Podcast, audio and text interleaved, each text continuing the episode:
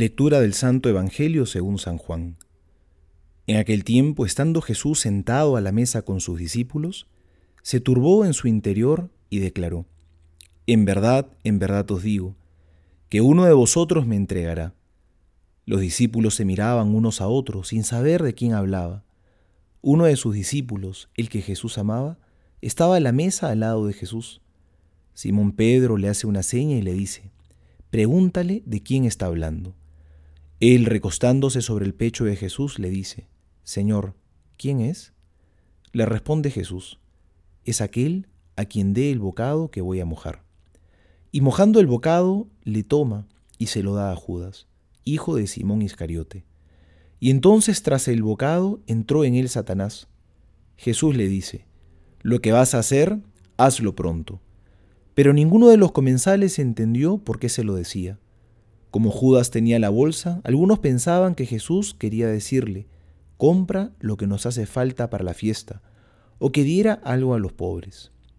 En cuanto tomó Judas el bocado, salió. Era de noche.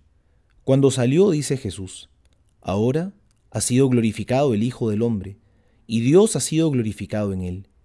Si Dios ha sido glorificado en él, Dios también le glorificará en sí mismo, y le glorificará pronto.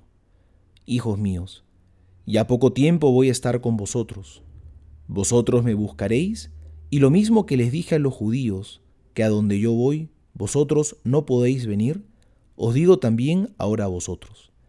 Simón Pedro le dice, Señor, ¿a dónde vas? Jesús le respondió, A donde yo voy, no puedes seguirme ahora, me seguirás más tarde. Pedro le dice, ¿por qué no puedo seguirte ahora? Yo daré mi vida por ti.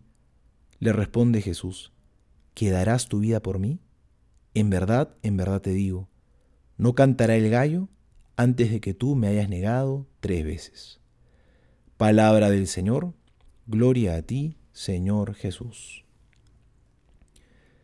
Este pasaje del Evangelio se nos dice que ocurre en la noche, la noche que nos recuerda la oscuridad del hombre, su fragilidad, su ser pecador, y que incluso va a cometer la osadía de querer atentar contra el mismo Dios. Porque lo curioso de este pasaje es que junta a dos personajes muy conocidos y sus traiciones. Junta a Judas y a Pedro, grandes amigos de Jesús. El primero sale para traicionarlo, del segundo anuncia que lo negará tres veces. Sin embargo, las actitudes de estos dos hombres contrastan con las de Jesús.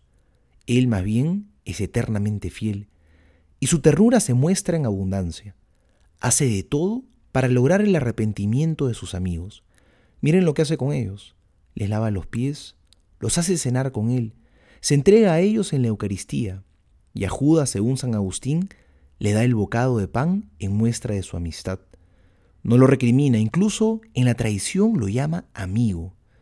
Jesús es verdaderamente amigo. Su amistad es incondicional, aun cuando podamos sentir que no la merecemos. Hoy Jesús nos muestra la paciencia infinita que tiene con el pecador. Jesús no los recrimina, más bien no se cansa de mostrarles su fidelidad. Con paciencia y con amor busca atraerlos hacia sí, busca mostrarles su amistad para que se conviertan. Porque mientras que el mundo busca al culpable para castigarlo, Dios busca al culpable para amarlo y para perdonarlo. Recordemos el día de hoy lo paciente que ha sido el Señor también con nosotros. Soy el Padre Juan José Paniagua y les doy a todos mi bendición en el nombre del Padre y del Hijo y del Espíritu Santo. Amén.